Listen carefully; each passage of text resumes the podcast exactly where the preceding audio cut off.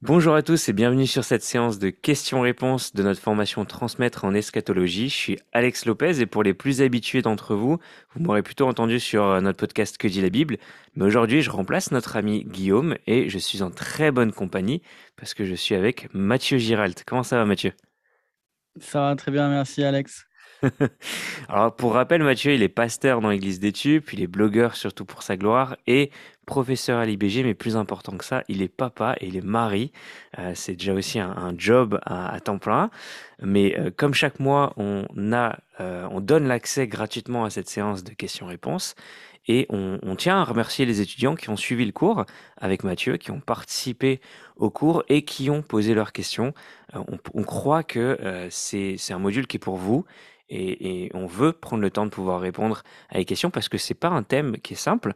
Euh, c'est pas simple, l'eschatologie, la doctrine de la fin des temps. Euh, ça soulève souvent généralement beaucoup de questions et on veut prendre le temps d'y répondre. Donc Mathieu, je te, je te, poserai ma toute première question. Du coup, euh, on sait que euh, tu prônes un peu un style de vie memento mori. pourquoi est-ce qu'il y a une insistance sur l'eschatologie Et concrètement, qu'est-ce que l'eschatologie échange dans notre vie de disciple au quotidien? Ouais, c'est vrai que je prône un, mode de vie euh, Memento Mori, qui est aussi le titre d'un podcast que je co-anime avec euh, Raphaël Charrier. Euh, et, c'est vrai que notre tagline, notre slogan un peu, c'est le podcast qui parle du présent en prenant la, fin comme point de départ. En fait, avec Raphaël, il y a, deux choses qui nous ont marqué, fait réfléchir. Alors, outre le fait que, que, prôner un style de vie memento mori, ça nous permet de mettre des têtes de mort un peu partout et qu'on aime bien euh, mettre des têtes de mort. L'idée, c'est aussi de, de voir euh, euh, parmi ceux qui nous ont précédés une, une, certaine insistance sur la pensée de la mort. Mm. Et de dire on vit dans une société qui ne pense pas beaucoup, en tout cas qui ne parle pas beaucoup de la mort, qui a un rapport à la mort aussi qui est assez aseptisé Mm. On a euh, euh, peu d'occasions finalement de voir des morts. Euh, les gens ne meurent plus à la maison, ils meurent à, l'hôpital. et donc, on, a un rapport à la mort qui est un petit peu, enfin, qui est très différent, je dirais, de, de, ceux qui nous ont précédés. Et donc, la place que la mort occupe dans notre vie chrétienne est très différente de ceux qui nous ont précédés parce qu'elle elle, occupe une, place moindre aussi dans notre vie euh, de manière plus générale. Mais on voit euh, dans, les, siècles et, chez ceux qui nous ont précédés une certaine insistance sur la mort, en tout cas une place particulière euh, dans leur pensée, mais aussi dans leur foi. alors nous, avec Raph, on a été très marqués, encouragés par un petit livre qu'on a lu qui s'appelle Remember Death, euh, qui est sorti il y a quelques années, il y a 2-3 ans, je crois, peut-être un peu plus, et qui parle justement de ce, rapport à la mort. Euh, et finalement, je, trouve que de manière générale, tu vois, même le rapport à la résurrection est lié à la mort. Euh, mais que peut-être la mort ayant disparu de nos radars, eh bien aussi on a un rapport au salut qui est, je trouve, presque désincarné euh, dans le sens où eh ben, on ne parle plus de mort et, même la notion de résurrection étant un petit peu détachée de la mort, peut-être a été euh, amputée d'une certaine force. Et notre espérance, euh, parce qu'on parle moins de la mort, a peut-être été aussi amoindrie. Donc je dirais il y, a déjà cette dimension-là où eh bien, la mort fait partie de la vie dans ce monde déchu elle est euh, le salaire du péché, elle est euh, la fin de, tous les hommes, euh, mais elle n'est pas la fin de l'histoire. Nous mm. le croyons, pour les uns, il y aura après la mort le jugement, et d'ailleurs tous les hommes seront jugés si vous avez bien suivi le, cours. mais pour les uns, ce jugement eh bien, ira, conduira au, châtiment, et, pour les autres, puisque la, la, condamnation a été levée en Christ, elle conduira à la, félicité éternelle dans la communion avec notre Seigneur. Euh, et donc, il me semble que vivre Memento Mori, c'est aussi euh, nous aider à méditer la profondeur de l'Évangile et aussi redécouvrir le sujet de notre espérance, euh, qui est la, la résurrection et la vie éternelle avec le Christ. Et finalement, tu vois, si on considère que justement ce sujet de la vie éternelle, qui était aussi si cher à ceux qui nous ont précédés, il parlait énormément, en tout cas, dans, mon contexte, tu vois, les anciens parlaient énormément de la vie éternelle. Il y avait une, une, conscience de la vie après la mort qui était très aiguë et une aspiration de, de ce que l'on voulait vivre, tu vois, où on savait que le meilleur était à venir et que finalement, tout mmh. ce à quoi on aspirait, on ne pourrait pas l'avoir sur cette terre. Et je crois que avec l'effacement peut-être de la mort dans notre conscience collective et aussi dans notre vie chrétienne, il y a eu une, part importante qui a été jouée par les idoles du confort mmh. et du matérialisme. Et j'ai bien peur que de manière insinueuse, on en soit arrivé à bien souvent tellement se complaire dans ce que l'on peut vivre aujourd'hui. Et, je, dois dire, dans notre région du monde, à notre époque, parce que je pense que la question de la mort et la question de l'éternité jouent un rôle bien plus important chez nos frères et sœurs qui sont persécutés, et on, comprend bien pourquoi. Euh, mais j'ai l'impression, alors peut-être je me trompe, euh, que euh, avec cette disparition de la mort, euh, cette éclipse de la mort, est, est, apparue une installation un petit peu du matérialisme.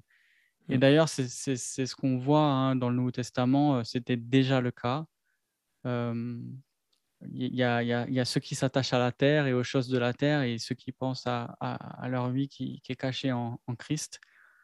et donc, je pense que une, une saine pensée de, de la mort, et, et, quand je dis la mort, c'est pas le fait de mourir, mais c'est bien sûr de, de la vie après la mort eh bien, euh, nous, nous conduit à avoir une, vie chrétienne euh, euh, plus en phase avec ce que nous décrit le, Nouveau Testament, et notamment cette question de, l'espérance qui est développée par les auteurs du Nouveau Testament.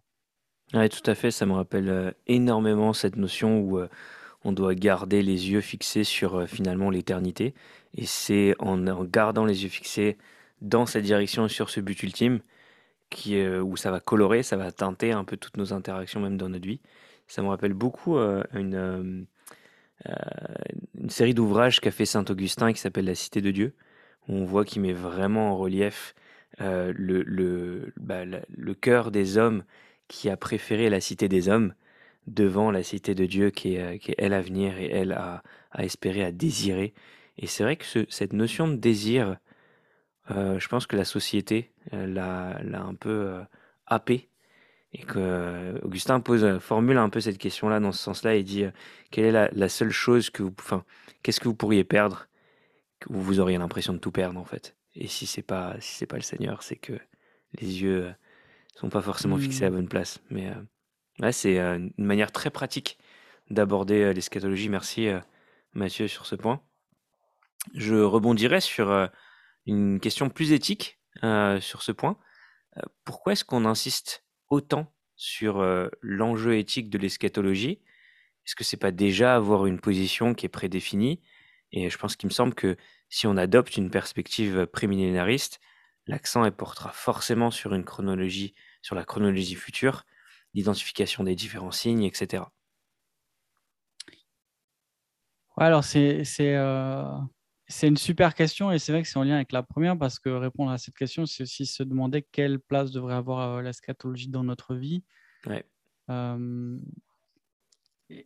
à ce propos, et peut-être aussi encore pour rebondir sur la première question, dans, l'introduction, ouais, c'est dans la, dans, la, dans la vidéo d'introduction, je cite aussi euh, Berkoff qui parle de l'eschatologie comme de la pierre angulaire de toute la théologie et qui montre finalement euh, en, théologie systématique comment l'eschatologie euh, vient donner le, dernier mot à tous les autres euh, champs de, systématique, que ce soit la, théologie pro, que ce soit la, christologie avec la victoire finale de Christ, que ce soit l'ecclésiologie avec eh bien, la, consommation de, de l'Église, mais que ce soit aussi la, sotériologie avec la glorification. Et finalement, on se rend compte que, euh, comme je l'ai abordé, l'eschatologie, ce n'est pas juste ce qui concerne les choses de la fin, mais aussi la direction de l'histoire. Et on, se rend compte aussi que l'eschatologie donne de la substance au sens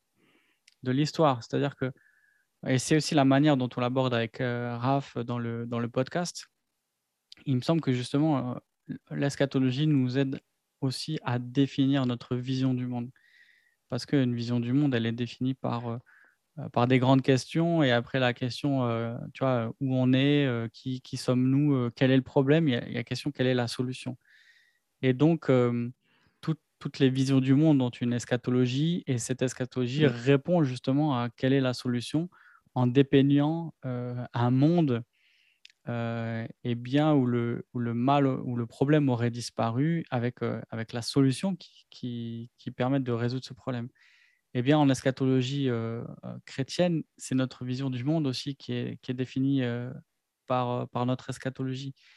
Donc, si tu veux, l'eschatologie de manière plus générale, ça nous aide aussi à, à répondre à la question où suis-je euh, et à quel moment de l'histoire euh, je, me trouve et, où se dirige l'histoire? Donc voilà, ça c'était juste un tout petit peu pour, euh, pour revenir. Sur, la question éthique, justement, je, je crois que c'est en lien avec ça. C'est-à-dire que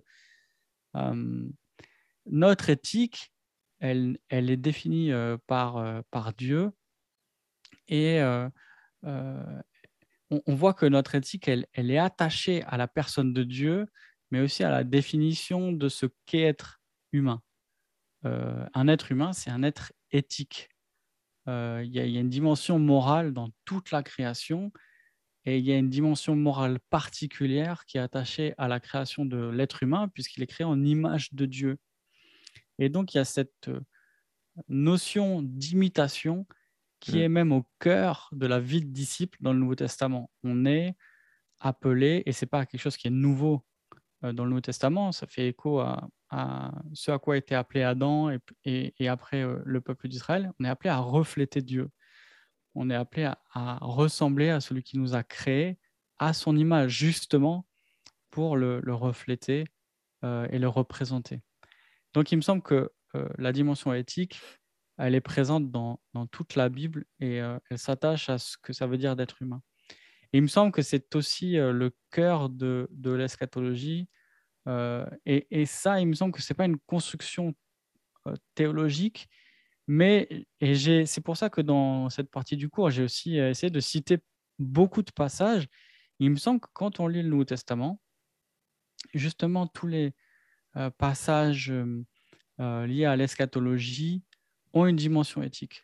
C'est-à-dire qu'ils veulent, nous encourager soit à l'obéissance et à la pureté, on est appelé euh, dans les temps euh, qui vont être difficiles à imiter Dieu, euh, en particulier parce que eh bien, la, tentation sera grande de céder à, l'idolâtrie ou, à la, débauche, si on le voit dans la deuxième lettre de Pierre, par exemple, mais aussi motivé par le retour de Christ qui, veut nous trouver ressemblant euh, euh, au Père. Donc cette notion d'obéissance et de, et de pureté, mais aussi la notion de, de persévérance. Il y a hmm. vraiment une notion qui se dégage dans tout le texte eschatologique liée à la persévérance. Et même les textes, on va dire, où la dimension eschatologique ressemble un petit peu plus à ce que tu décrivais avec la notion de chronologie, des signes, etc., se placent toujours dans un contexte éthique.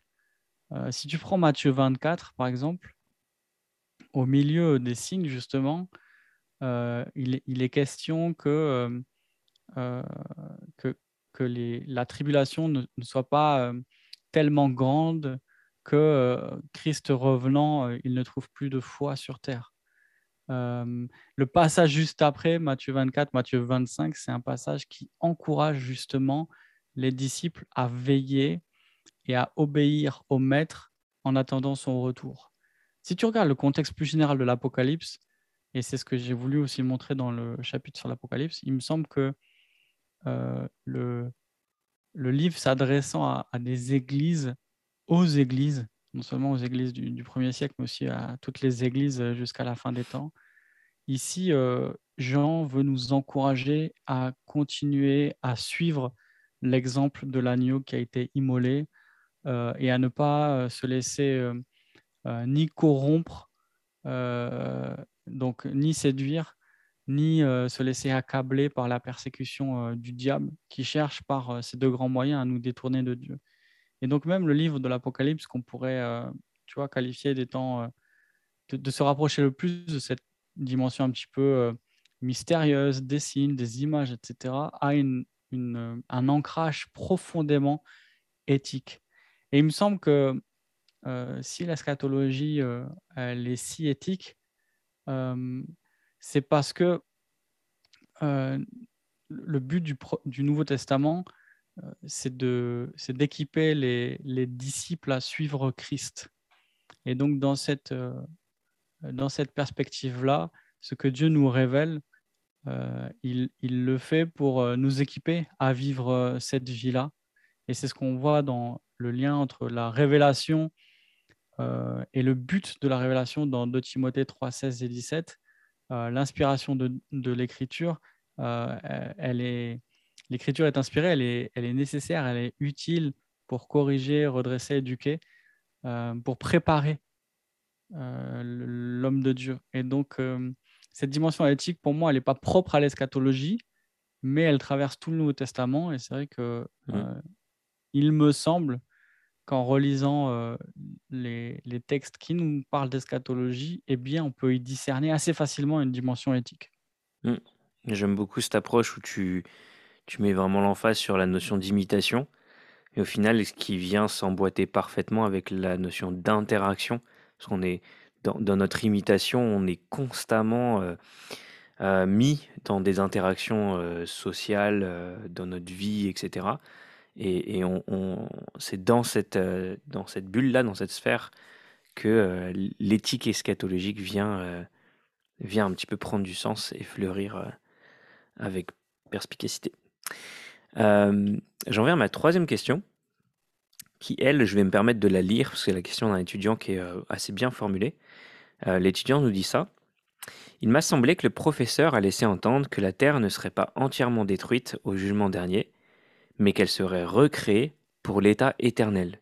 Est-ce que j'ai mal compris? Et est-ce qu'elle sera entièrement détruite ou non?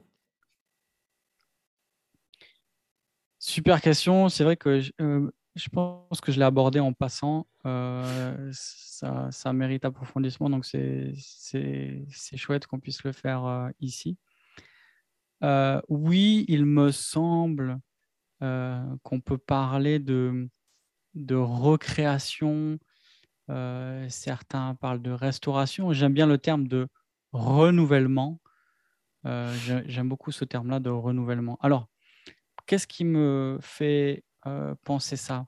Il y, a, des arguments euh, théologiques, il y a des arguments euh, bibliques, donc des, arguments qui viennent plutôt de, mon approche plus générale de l'écriture et d'autres plutôt de, des, textes. Alors, plusieurs choses à considérer. D'abord, considérer le but de la création et, et considérer qu'il y a des liens qui sont faits euh, entre la création et la nouvelle création et que finalement, quand on regarde un petit peu de loin, on se rend compte, comme j'ai voulu le montrer aussi dans, je crois que c'est la troisième euh, partie sur les motifs euh, eschatologiques de l'Ancien Testament, je veux montrer ce fil rouge un petit peu et dire que ce que Dieu a, voulu faire à la création, c'est-à-dire de, de, de, de, remplir euh, la terre d'un peuple d'adorateurs qui prépare la venue du roi, pour moi, c'est une, phrase qui résume, euh,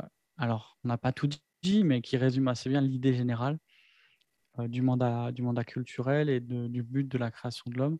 Je crois vraiment que l'homme était appelé à, à, remplir la terre de la, gloire de l'éternel par sa vie socioculturelle c'est-à-dire en étant, euh, en vivant euh, devant Dieu euh, dans l'adoration et en se développant, en développant sa vie socioculturelle, l'homme était appelé à remplir la, terre de la gloire de, Dieu. Et il me semble que c'est le même but qui est poursuivi après dans, la rédemption et, qu'on retrouve dans la nouvelle création. Donc en fait, le, but de la création ne disparaît pas avec la nouvelle création. Euh, il, y a euh, une idée de glorification, mais il n'y a pas une, idée ni de retour en arrière, ce n'est pas un retour en Éden, ni d'un nouveau plan. Il n'y a, pas une idée qui change. On dit ah ben le plan que j'avais conçu ou les dessins que, j'avais pour l'humanité et pour la création tout entière sont à déchirer. On, doit repartir de, zéro. Il me semble que la, pensée biblique nous montre une certaine continuité. Et là, il faut souligner aussi la, solidarité de l'homme avec le reste de la création de, la Genèse jusqu'à l'Apocalypse. Ensuite, le but de la rédemption, donc il s'inscrit là-dedans, c'est-à-dire que euh, par la rédemption, Dieu est en train de répondre au problème du péché et du mal et est en train de régler ce problème pour que s'accomplissent ses desseins et son plan. C'est-à-dire que le plan de Dieu n'a pas changé, il veut toujours remplir la terre d'un peuple d'adorateurs qui prépare sa venue. Euh, sauf que le péché est là. Et donc, il faut régler le mm. problème du péché. Et il me semble que c'est euh, là le but de, euh, de la rédemption. C'est là le, le, cœur de l'œuvre de Christ, c'est de régler le problème du péché pour que s'accomplisse le, plan de Dieu. Et on voit un certain parallèle. Et à, ce propos, alors, je l'ai là. il se trouve que je l'ai là. je vous conseille, pour ceux qui lisent l'anglais, Created and Creating de Bill Edgar, qui est une théologie biblique de la culture et qui consacre euh, plusieurs pages justement au lien qu'il y a entre le mandat culturel euh, et le mandat missionnaire. Mais il me semble qu'il y a plusieurs choses qui sont intéressantes de la manière dont Dieu euh, accomplit son dessein de remplir la terre d'un peuple d'adorateurs pour préparer sa venue par le mandat missionnaire. et ça, on le voit à la fin, dans la nouvelle création, ce que j'ai essayé de montrer dans, le dernier chapitre, eh bien, ce plan-là, il a fonctionné. Parce qu'on voit que Dieu lui-même descend en gloire au milieu de son peuple et que toute la terre est remplie de sa gloire.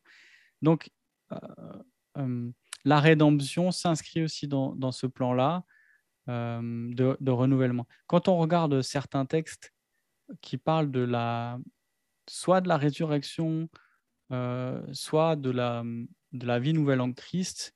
Par exemple, 2 Corinthiens 5, 17, il dit Ceux qui sont en Christ sont de nouvelles créatures. toutes choses, les choses anciennes sont passées, toutes choses sont devenues nouvelles. Ici, il y a clairement le vocabulaire de la nouvelle création. Hmm. Paul parle de, de cette vie nouvelle en Christ comme d'une nouvelle création. Il y a des textes aussi dans le Nouveau Testament qui font le lien entre euh, la nouvelle création et la résurrection, et qui parlent aussi euh, de, la conversion en lien avec la, création. Il y a le parallèle qui est fait euh, par Paul en 2 Corinthiens 4, où le parallèle est fait entre Dieu qui dit que la lumière soit et la lumière fut, et, la lumière qui, dont il illumine euh, ce qu'il convertit pour qu'il voit euh, briller euh, la gloire de la face de Christ. donc ça c'est magnifique. Donc il y a beaucoup de parallèles qui sont faits, soit entre la conversion et la nouvelle création, soit entre la création et la conversion, soit entre la résurrection et la nouvelle création. et donc, il, me semble que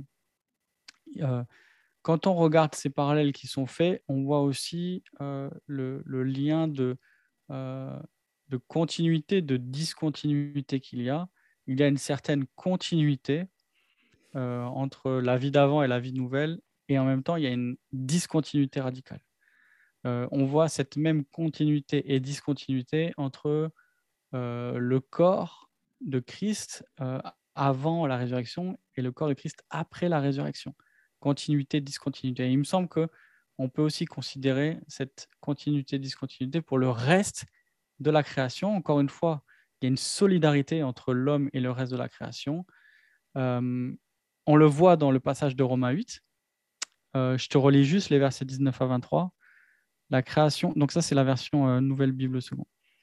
Car la création attend avec impatience la révélation des fils de Dieu. En effet, la création a été soumise à la futilité, non pas de son propre gré, mais à cause de celui qui l'y a soumise avec une espérance cette même création sera libérée de l'esclavage du périssable pour avoir part à la liberté glorieuse des enfants de Dieu. Or, nous savons que jusqu'à ce jour, la création tout entière soupire et souffre des douleurs de l'accouchement. Bien plus, nous aussi, qui avons les prémices de l'Esprit, nous aussi nous soupirons en nous-mêmes en attendant l'adoption filiale, la rédemption de notre corps. Alors ici, deux choses qui sont intéressantes à, noter. On parle d'une libération, on ne parle pas d'une destruction. Mm. Euh, le, destin de la, de la création, c'est celle d'un affranchissement et pas d'une destruction. On voit aussi le lien entre euh, le salut des hommes et euh, le, salut de la création, en quelque sorte. Il y a un parallèle qui est fait avec le corps. Euh, au verset 23, il est question de la rédemption de notre corps. La S21 traduit par libération. c'est un des, un des thèmes que sous-tend la rédemption. La rédemption, c'est un, rachat en vue d'une libération. Donc, c'est un peu plus que la libération, mais c'est pas moins que la libération. Et là, on voit que la création attend sa libération de l'esclavage et de la corruption de la même manière que nous, nous l'attendons. Et donc, il y a un parallèle qui est, fort, encore une fois, qui souligne cette solidarité entre l'homme et le reste de la création. cette solidarité, elle existe à la création, on le voit à la chute. L'homme est soumis à la corruption et la création aussi la dimension de culpabilité n'est pas soulignée pour la création, c'est l'homme qui est un être moral responsable devant Dieu qui est coupable. Néanmoins, c'est toute la création, homme et le reste de la création, qui est soumis à la corruption. Et ici, dans le texte de Romains 8, c'est toute la création qui attend cette euh, libération. Alors, il y a un autre texte qui convient aussi de... On a, on a quelques minutes, euh, Alex? Oui, on a quelques minutes. Ok. Parce qu'il y a un texte qui est assez intéressant à aborder, c'est le texte de Pierre 3.10, euh, qui est justement un des textes principaux qui est euh, abordé quand on parle de cette question. Ce n'est pas le seul. Hein. là, bien sûr, j'ai fait un choix. Il y, a, beaucoup d'autres textes qui en parlent, notamment dans les évangiles. Mais ce, ce texte de Pierre 3.10, je te le lis dans la version 1910. Le jour du Seigneur, donc second 1910, euh, le jour du Seigneur viendra comme un voleur. En ce jour, les cieux passeront avec fracas, les éléments embrasés se dissoudront et la terre, avec les œuvres qu'elle renferme, sera consumée. Alors c'est vrai que quand on lit ça, on se dit, ben, c'est assez clair. Euh, ça va être le feu, quoi. Tu vois, ça, il y a, y a, une image qui se dégage. Euh, écoute comment rend ce même verset, la nouvelle Bible seconde. Cependant, le jour du Seigneur viendra comme un voleur. En ce jour-là, les cieux passeront avec fracas, les éléments embrasés se dissoudront sur... et la terre avec ses œuvres sera mise à découvert. Donc, ici, on se dit, ok, intéressant. Mm. Ouais. Euh, à la fin de la 1910 et de la plupart des versions françaises, d'ailleurs, presque toutes, je crois d'ailleurs, sauf la NBS, on voit euh, l'idée d'être consumé, le verbe consumé, et ici c'est mise à découvert. Alors ici on a une difficulté euh, textuelle. il semble que sera consumé, c'est le texte reçu, et, donc la, plupart des éditeurs ont, choisi sera consumé parce qu'ils ne savaient pas trop quoi faire de sera mise à découvert, qui pourtant est attesté dans euh, les, les, euh, les qu'on a, qu'on a découverts et, qui sont plus anciens et, peut-être plus fiables. Euh, toujours est-il qu'on ne sait pas trop ce que ça veut dire. Alors, quelques éléments à envisager. Ah, ce premier point pour dire, le texte n'est pas aussi clair que ce qu'on le croit, hmm. parce que déjà, en fait, la, la, plupart des spécialistes s'accordent sur le fait que sera consumé, c'est peut-être pas euh, ce qu'il y a dans l'original. Euh, et c'est plutôt l'idée d'être euh, mise à découvert, d'être révélé, d'être mise à jour qui est dans le texte. Mais il reste la question, maintenant, qu'est-ce que ça veut dire? C'est intéressant de voir dans le contexte déjà le, parallèle que Pierre fait. Alors, je, prends le texte pour pas te dire de, bêtises. Le parallèle que Pierre fait entre la, destruction du monde au temps du déluge et la destruction du monde présent euh, qui, va arriver à la fin des temps. Euh, on, le lit euh, au verset 6, il y a cette idée de, ce monde qui a, péri, qui a été détruit, euh, qui a été détruit. Le, même mot nous parle de la ruine des hommes impies au verset 7 et de la mort qui attend ceux qui ne se repentent pas au, verset 9. Donc il y a une idée de, de destruction vraiment, tu vois. Et c'est étonnant de voir le, le parallèle que Pierre fait entre la destruction au moment du déluge et la destruction euh, du monde qui, qui, l'attend à la fin des temps. Et euh, si on considère en fait que eh bien, le monde n'a pas disparu au moment du déluge, euh, mais au contraire, Pierre nous dit qu'il est gardé et réservé pour le feu, pour le jour du jugement. là encore, au verset 7, on voit le lien qu'il y a entre la destruction qui attend la création au jour du jugement et la ruine des hommes impies. Donc, mmh. Pierre souligne également la solidarité qu'il y a entre les uns et les autres. Mais de la même manière que le monde n'a pas disparu au déluge et de la même manière que euh, les hommes ne seront pas détruits euh, de manière littérale dans le sens où ils vont disparaître, euh, il me semble que ce que Pierre veut mettre en avant, ce n'est pas ici une destruction, une, une annihilation, mais plutôt un jugement. Il y a Walters, Al Walters, euh, qui a aussi fait une étude sur, euh, euh, sur ce passage-là et qui fait remarquer que dans les versets 10 à 12, il y a plusieurs, il y a un vocabulaire lié au feu, encore une fois, se dissoudre, tu vois, les éléments embrasés se dissoudront, toutes ces choses doivent se dissoudre, les cieux enflammés se dissoudront. Donc il y a un, vocabulaire des flammes et de, de se dissoudre. Et il dit en fait, ce vocabulaire-là, c'est un vocabulaire qui est un vocabulaire métallurgique.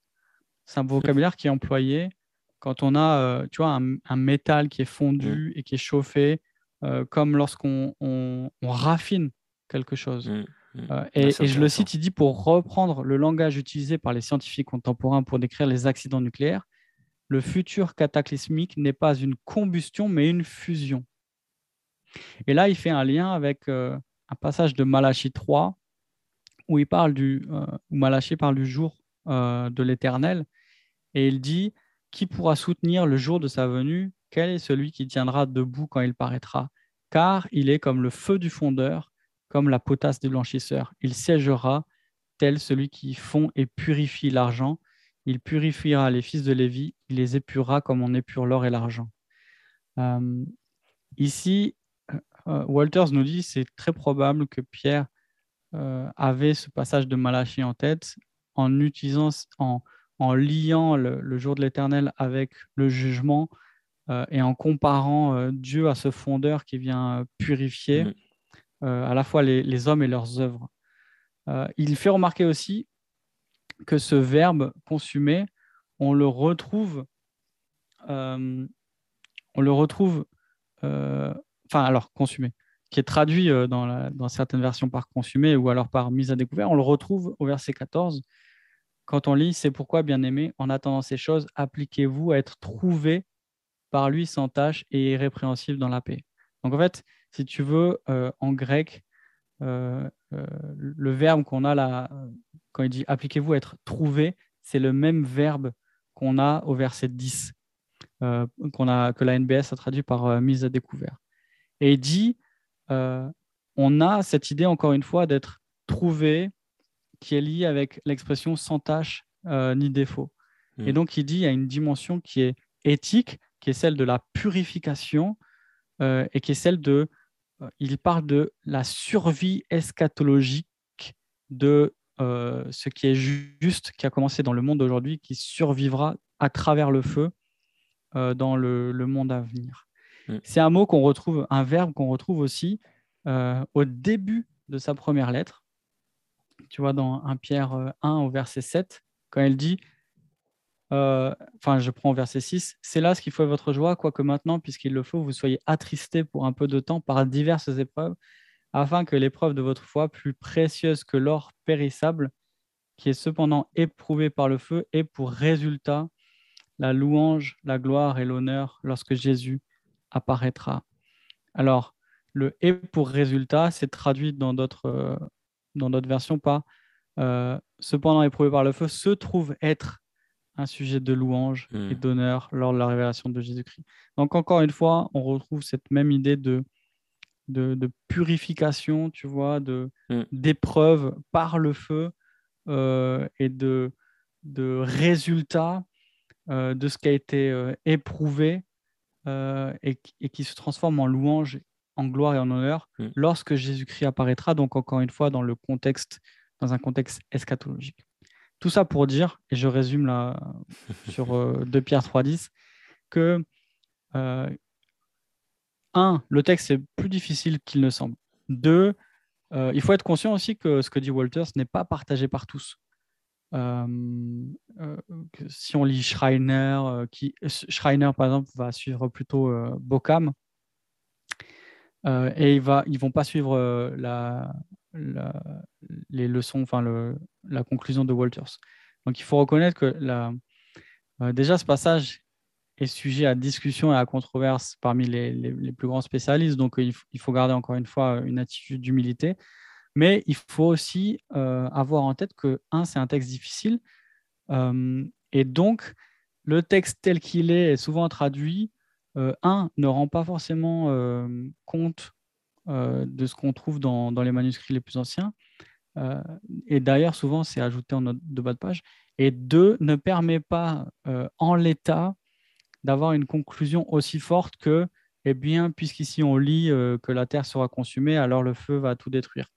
Il me semble que, quand même, dans la construction euh, de Walters, il y a des choses qui sont particulièrement intéressantes. Et j'ai pas commencé par ça, tu vois, j'ai- commencé aussi par le cadre plus général. Il me semble que euh, ça correspond un petit peu plus à euh, l'image plus générale, tu vois, la, la sorte de tapisserie que, que dresse l'ensemble de la Bible sur ce renouvellement et cette euh, continuité, discontinuité, euh, mais de la même manière que Dieu n'a pas abandonné son plan, de la même manière que Mm. euh, ce sont nos corps qui vont ressusciter, il me semble euh, prudent, en tout cas, ça me semble pertinent de, de, tu vois, d'avancer que cette terre ne sera pas détruite, mais renouvelée. Mais c'est clair que à la lecture, enfin, dans une première lecture, on a souvent une, une- une interprétation personnelle ou un sentiment d'une destruction qui va s'abattre sur l'humanité entière, terre inclus, création inclus, hommes et femmes, etc. Et, j'aime beaucoup l'approche euh, plus large. On, est moins sur un micro, un micro détail, mais plutôt sur euh, une overview, un- une vue globale qui permet de, distinguer et de mettre en lumière qu'il y a, c'est- on n'est pas sur un destin d'annihilation, comme tu disais tout à l'heure, mais sur un destin d'affranchissement. J'ai beaucoup aimé ce mot-là, qui vient un petit peu dire, et le but ultime, c'est de vous affranchir du péché et de Mhm. d'être dans un état de gloire pour le Seigneur, euh, pour le glorifier lui. Donc, euh, et puis ça s'imbrique dans une logique qu'on peut retrouver dans les Écritures. Merci beaucoup pour euh, cette réponse bien complète. Euh, je terminerai avec ma dernière question, qui va vraiment sur la même lignée. Donc, on est dans le thème. À, à quoi ressemblera la vie dans la nouvelle création Euh, est- Est-ce qu'on peut se faire une certaine idée sur des bases, sur des bases de textes bibliques? Ouais, très bonne question et c'est une question euh, qui, euh, qui devrait nous animer. Et je sais plus où j'ai lu ça. Est-ce que c'est Randy Alcorn qui, qui, qui disait ça pour son livre Heaven? Mais qui disait, mais si, si- si la vie euh, dans l'éternité représente 100% de notre vie, parce que c'est 80 ans sur Terre, euh, Mm. pour euh, les plus robustes, euh, ça représente rien au vu de l'éternité, alors on devrait s'intéresser un petit peu plus à ce qui concerne 100% de notre vie, c'est-à-dire euh, ce qu'on vivra dans l'éternité. Euh, le fait est que il y a parfois un- soit une espèce de euh, d'insistance, tu vois, euh, sur certaines parties de l'eschatologie, soit un désintérêt assez grand. Euh, alors, il faut reconnaître que cette question de la, de la vie dans la nouvelle création, bah, c'est pas si clair que ça. hein. Euh, je ne crois pas que ce soit le but des auteurs du Nouveau Testament de euh, nous éclairer là-dessus. après, on peut dire un certain nombre de choses qui me semblent intéressantes. La première, c'est que il faut, à, mon avis, écarter, tu vois, cette, cette image un petit peu de euh, d'une vision euh, de, de, la nouvelle création euh, au ciel où je, fais des, je fais un raccourci un peu, tu vois, caricatural, mais où on est à moitié tout nu sur un nuage en train de faire de la harpe, tu vois, et, et les uns diront, ça me donne pas du tout envie, tu vois ça me c'est pas hmm. ça me fait attrayant tu vois l'idée me fait pas euh, me fait pas kiffer de dire peut-être pour Guillaume mais pas, ouais, alors je pense que Guillaume d'ailleurs il a déjà appris à il a déjà commencé à apprendre à jouer de l'art pour être prêt. Euh, voilà. Et c'est pour ça qu'il s'est mis au sport parce qu'il sera presque tout nu dans l'éternité forcément. euh, et puis d'autres qui disent ah mais j'ai on n'a pas besoin de s'en soucier c'est pas très grave tu vois et moi, je me dis, bah, il y a peut-être une position intermédiaire à avoir en se disant, ben, est-ce que euh, cette idée, un petit peu, tu vois, ce cliché-là, euh, passe l'épreuve des, textes bibliques et, jusqu'où on peut aller et comment on devrait s'intéresser à la question? Donc voilà, c'est tout ça pour dire c'est une super question. Il me semble, là encore, que en reprenant ce schéma qu'on a dessiné tout à l'heure avec la création, la rédemption et la nouvelle création, on peut imaginer euh, une certaine forme de continuité et de discontinuité dans la nouvelle création. Je, pense que euh, je pense qu'on a du mal à imaginer. Je pense qu'on ne peut pas du tout imaginer, je dirais comme ça. On ne peut pas du tout imaginer à quoi ressemble un monde sans péché.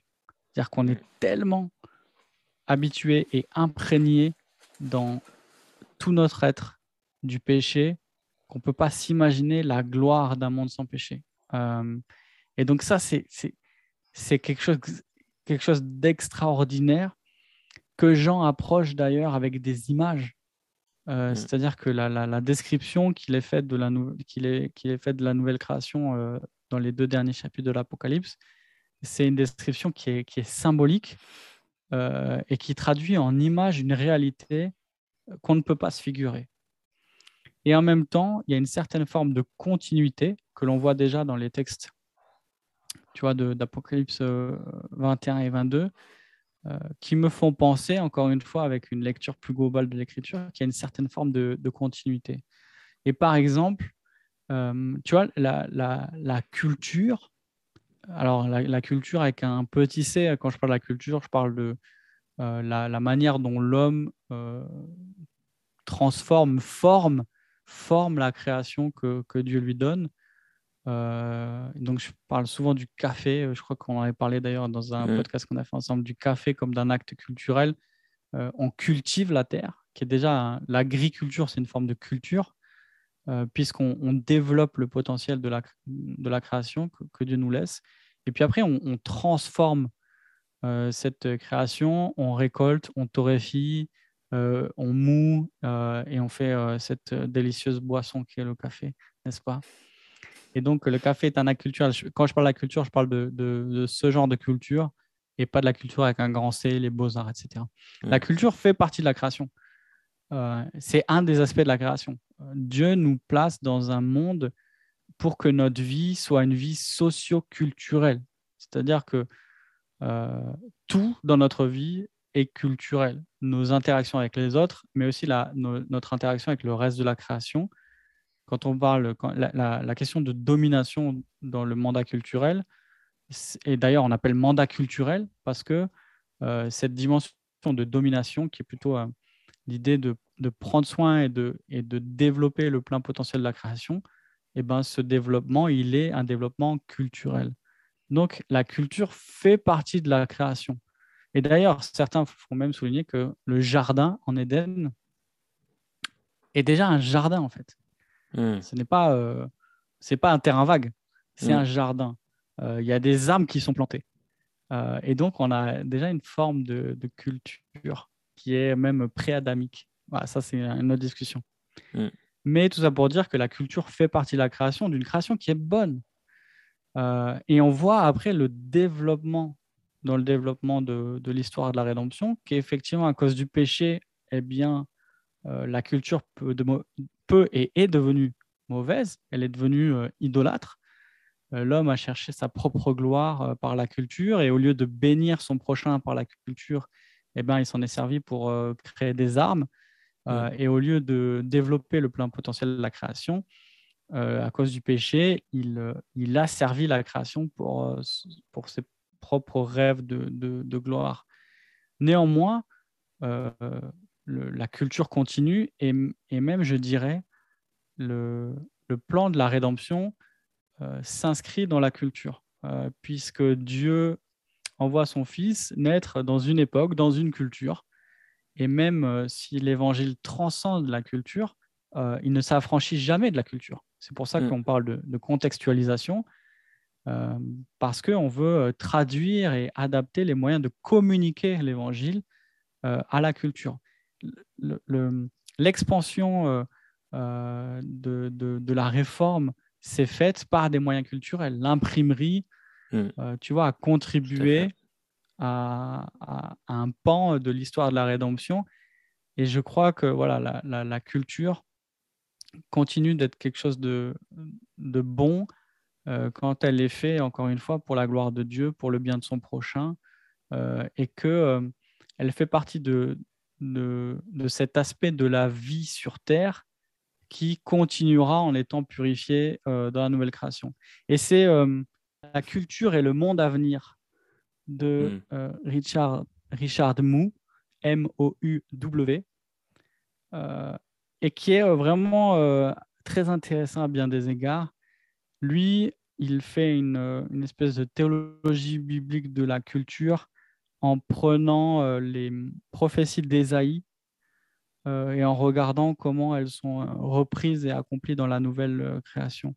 Et par mmh. exemple, il fait remarquer que dans Ésaïe 60, on retrouve les, les navires de Tarsis qui étaient condamnés en Ésaïe 2. Euh, on voit aussi que, euh, euh, les épées deviennent des socs, que les lances deviennent des, serpes. dans Zacharie, Zacharie 14, on voit que toutes les choses de la vie courante sont consacrées à l'Éternel. Et donc, on, a cette idée d'une purification et d'une consécration. bien sûr, ici, je ne crois pas que ce soit des idées, des images littérales, mais ça nous dit quelque chose Mmh. Euh, de cette vie culturelle humaine qui est, euh, qui est, euh, qui est purifiée, tu vois, où ce qui a été tordu par le péché n'est pas annihilé, mais, mais, mais revient dans la, la juste direction. Mmh. Exactement, cette idée de, de, restauration. Et donc, il me semble qu'il y, a ces deux idées-là, que le développement de la culture, ce n'est pas, c'est pas quelque chose de mauvais, c'est quelque chose qui est prévu dès le début et il me semble que ce n'est pas quelque chose qui s'arrêtera euh, dans la nouvelle création, mais au contraire qui, continuera. Et dans ce sens-là, sans pour autant répondre à la question, tu vois, d'une manière très précise, mmh. euh, il me semble que la vie, à mon avis, ressemblera plus à ce qu'on imagine quand on s'imagine euh, la nouvelle création. La vie ressemblera plus à ce qu'on connaît que, que l'inverse. Euh, on voit d'ailleurs, c'est étonnant, hein, que là, on commence dans un jardin et, ça finit dans une ville, la Nouvelle-Jérusalem. Donc, euh, le développement culturel n'est pas, euh, n'est pas mis à l'index. Donc, il y aura une certaine forme de, continuité, peut-être une surprise par rapport à, ce qu'on vit sur Terre et ce qu'on vivra au ciel, et en même temps, une discontinuité tellement radicale qu'on ne peut pas imaginer à quoi ça ressemblera, tu vois. Donc, à la fois, il y a quelque chose qui est pour moi intéressant et stimulant de me dire, mais en fait, ce qui nous fait kiffer, euh, ça nous fait kiffer parce qu'on est, on est humain. Et en fait, c'est euh, lié à, à, notre euh, création en image de Dieu et au mandat que mm. Dieu nous a donné. cette idée de développement, cette idée de construction, cette idée d'agencement, cette idée de, de, de, de, de, prendre la création et de, et de la former, toute, toute la question de l'imagination, etc il me semble qu'on va la retrouver dans la nouvelle création et faire des trucs encore plus ouf que, que ce qu'on voit euh, aujourd'hui. C'est clair. Merci beaucoup, euh, Mathieu. C'est une réponse qui euh, met l'emphase sur le festin un peu eschatologique qui nous attend. Donc ça, ça donne envie et je pense qu'on on doit porter un regard dessus. Euh, merci d'avoir pris le temps de répondre aux questions-réponses et merci aussi à nos étudiants. On espère que ça pourra apporter plus de corps. Et pour les plus curieux, on vous mettra une liste de livres dans l'article qu'on aura défini avec, avec Mathieu que vous pourrez creuser. Euh, en tout cas, merci d'avoir suivi le cours, merci d'avoir écouté et vu cette vidéo et on vous dit à la prochaine fois. Auparavant, nous avions une formation à l'Ancien Testament, l'introduction à l'Ancien Testament, et euh, j'avais déjà offert un cours de théologie biblique de l'Ancien Testament pour le compléter, afin de donner quelque chose de plus large dans le spectre de l'introduction à l'Ancien Testament en général et des livres et aux livres de l'Ancien Testament en particulier. Mais nous avons décidé d'aller plus loin et euh, de séquencer ce cours d'Ancien Testament, ce qu'on va faire aussi avec d'autres, euh, en plusieurs modules afin que nous puissions vous promettre de valider autant de crédits au travers de transmettre que si vous aviez pris un cours d'Ancien Testament, disons, euh, à la faculté euh, de Vaux-sur-Seine, à la faculté de théologie évangélique de Montréal ou à la faculté Jean Calvin, c'est-à-dire des, vraiment des universités évangéliques qui, qui sont accréditées. Nous le sommes aussi par le biais d'universités anglo-saxonnes, mais ce que nous voulons maintenant, c'est que le contenu que nous vous donnons puisse être reconnu directement par l'ensemble de ces universités. Et pour y travailler, eh il faut qu'on étoffe le contenu, qu'on y passe plus de temps, qu'on vous donne plus de matériaux d'introduction, qu'on aille davantage dans le détail des interactions académiques et des problématiques euh, de chaque sujet euh, que nous abordons. Et pour l'Ancien Testament, ça commence dès le mois de janvier 2022. On va couper ce cours en 5 cours, en réalité 5 cours qui vont être dans notre cursus d'Ancien Testament. Il y aura donc un premier cours qui sera une introduction à l'étude de l'Ancien Testament et euh, une introduction au Pentateuque, une analyse du Pentateuque. On aura ensuite euh, un cours sur les livres historiques, un cours sur la littérature prophétique, on aura un cours sur la littérature sapientale et poétique, littérature de la sagesse, la littérature sapientale. Et puis enfin, nous avons ce cours que j'avais fait il y a maintenant un peu plus d'un an, qui est un cours de théologie biblique de l'Ancien Testament qui va venir compléter ce cursus. Et donc, le cours d'Ancien Testament de transmettre aura en réalité 5 cours, vous permettra de valider avec nous 5 crédits en interne et sera facilement identifiable par euh, les facultés euh, qui sont euh, des institutions reconnues depuis des dizaines d'années en francophonie et qui pourront plus facilement faire des interactions avec ce que vous aurez validé avec Transmettre. Et donc je vous le disais, ça commence en janvier 2022. Le 22 janvier 2022, j'aurai le plaisir d'enseigner le cours sur le Pentateuque et l'introduction à l'Ancien Testament en général. Ce sera un privilège pour moi de vous parler d'un sujet qui est un petit peu mon sujet de, spécialisation, puisque je, m'intéressais à la littérature prophétique et à ses interactions avec le Pentateuque. Et j'aurai euh, vraiment beaucoup de plaisir à interagir avec vous sur ce sujet-là. J'anticipe beaucoup vos questions et les interactions qu'on pourrait euh, avoir ensemble. J'ai aussi euh, pris l'initiative avec le board de transmettre, de permettre à tous ceux qui le souhaitent de prendre à nouveau ce cours de théologie biblique de l'Ancien Testament. On laisserait dans ces cas-là une vingtaine de jours pour que vous puissiez suivre ce cours de théologie biblique de l'Ancien Testament en plus du cours sur le Pentateuque. C'est à prix réduit, c'est à prix modique. Profitez-en, euh, ça ne sera pas reproposé de sitôt. Donc si vous voulez vous rafraîchir les mémoires avec ce cours de théologie biblique de l'Ancien Testament, ou si vous voulez le suivre pour la première fois, soyez les bienvenus.